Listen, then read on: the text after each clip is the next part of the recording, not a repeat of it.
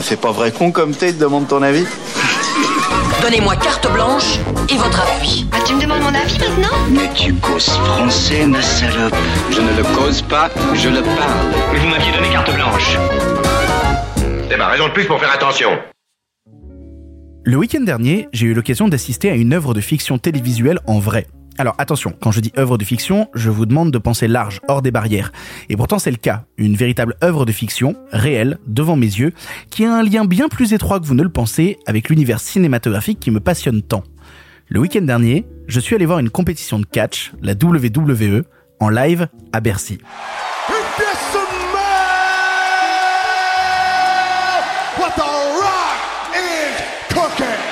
Alors j'ai l'habitude, à chaque fois que je déclare que je suis passionné de catch, je reçois de la part de mes congénères soit un rire moqueur, soit une forme de mépris quand ce n'est tout simplement pas un désintérêt total. Et à chaque fois, j'entends les mêmes arguments en boucle. Le catch, tu sais que c'est faux, hein, tout ce que tu regardes c'est pas pour de vrai. Tu mates des films d'auteur et t'enchaînes ensuite avec ce truc. Puis, puis t'aimes voir ça, des Américains débiles en slip se taper dessus? Oui, vous l'aurez compris, je profite de cette édito aujourd'hui pour répondre à ces arguments ignorants, si ce n'est complètement stupides. Tout cela dans une émission de cinéma. Simon a bien parlé la semaine dernière de jeux vidéo, alors je me suis dit pourquoi pas. Et puis surtout, le lien avec le cinéma, il est plus que présent dans ce qui va suivre. Tout d'abord, à l'argument moult fois répété qui consiste à dire que le catch est faux et donc, comme si c'était une conséquence forcément sans intérêt, je me dois de répondre ceci. Quand vous regardez un film, avez-vous la sensation d'observer la réalité? Quand dans un long métrage horrifique, un homme se fait découper en morceaux, se prend une balle ou même tout simplement un coup de poing, pensez-vous à un seul instant que l'image captée que vous venez d'observer est réelle? Il y a bien entendu la mise en scène, le travail du découpage, tant d'artifices pour suspendre votre incrédulité un instant, mais si vous acceptez cela d'un film, pourquoi est-il impossible pour vous de l'accepter pour le catch? Il y a même là tout un concept élaboré dans la discipline qu'on nomme le kayfabe, mot barbare représentant l'univers du catch et les personnages qui s'y trouvent. Certains sont gentils, nommés les face, d'autres méchants, nommés les heels, et leurs histoires communes vont les amener à s'affronter à deux ou plus encore. De la même manière qu'une série télé développe sur plusieurs années les histoires de personnages fictifs, il s'agit ici d'expérimenter la même chose, parfois même à plus grande échelle, certaines storylines pouvant durer 10 ans, 20 ans, les trahisons de Triple H, l'amour qui unissait les Golden Lovers, ou même encore plus loin lorsqu'on aborde cela sur plusieurs générations, catcheurs comme Bret Hart, Ric Flair ou même Dustin Rhodes ayant tant marqué leur époque que cela poursuit encore leurs enfants des années après sur le ring. De là, je me permets de demander pourquoi les larmes et les frissons ressentis face aux œuvres filmiques faites de faux seraient nécessairement supérieurs aux mêmes larmes et frissons d'une autre œuvre de fiction? Oui, le catch est faux, ou en tout cas décidé à l'avance, mais les blessures, elles, sont réelles. Les carrières brisées, les années d'opération dans des hôpitaux, tout cela est vrai. Comprenez une chose, le catch n'est pas du catch. Le catch est une œuvre de fiction qui parle de catch.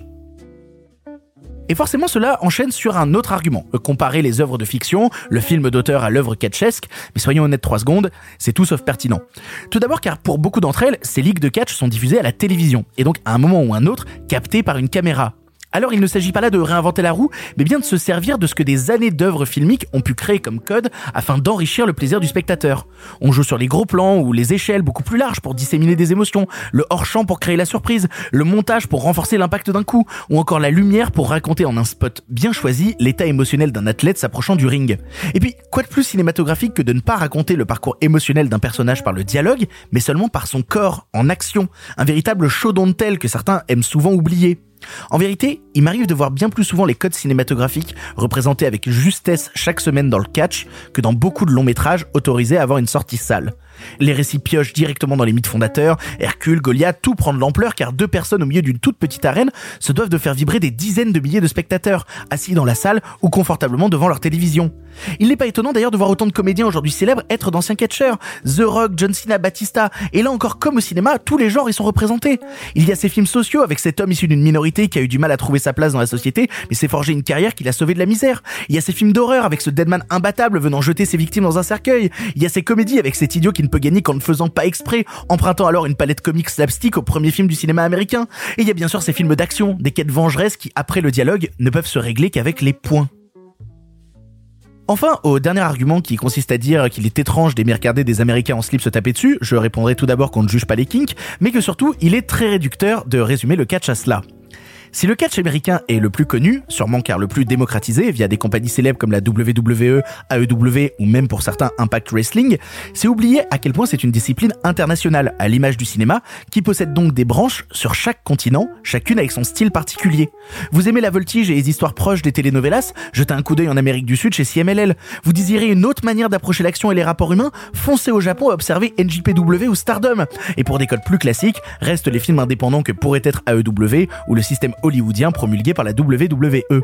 De la même manière que chacun trouve un pays dont les œuvres finissent par le passionner, le catch permet la même chose. Et après tout ce que je viens d'énoncer, comment réussir à résumer encore tout cela à des hommes en slip au milieu d'une foule? Tout ça est aussi idiot que de vouloir résumer, je ne sais pas, Bloodsport, Gladiator ou les films du MCU à seulement l'action parfois diffusée, en omettant entièrement le parcours et le récit des personnages, se donnant corps et âme pour nous faire croire à leurs histoires. Pour être honnête, j'aime le catch comme j'aime le cinéma, et je dirais même plus, j'aime le catch parce que c'est du cinéma. Parfois avec moins bonne presse, moins accepté par une certaine forme de grand public, mais je l'aime avec le même amour. Parce que le week-end dernier, j'ai pas vu des hommes en slip au milieu d'une arène. J'ai vu Ricochet voltiger au-dessus de la foule après des années de galère au sein d'une compagnie qui ne le reconnaissait pas. J'ai vu Shinsuke Nakamura affronter un général allemand pour sauver son honneur bafoué. J'ai vu une foule applaudir en chœur Butch, un homme dont le nom a été changé contre son gré, mais qui continue d'essayer de se forger sa propre identité. J'ai vu Randy Orton pouvoir enfin dévoiler son potentiel comique après une carrière marquée par des performances plus que terrifiantes. J'ai vu Drew McIntyre, guerrier écossais, affronter Roman Reigns, parrain à la tête d'une mafia samoane, pour déterminer qui mériterait enfin de monter sur le trône. Le week-end dernier, j'ai vu une foule vibrer avec la même émotion, la même ferveur que celle que je retrouve dans une salle de cinéma. Car comme je l'ai entendu ailleurs, le catch n'est pas du catch. Et comme au cinéma, quand c'est raté, nous sommes forcément déçus, mais quand c'est réussi, c'est au-dessus de tout ce que nous avons pu vivre auparavant. Pour écouter d'autres éditos des membres de Pardon le cinéma, rendez-vous chaque vendredi dans les épisodes classiques ou le lundi en diffusion indépendante.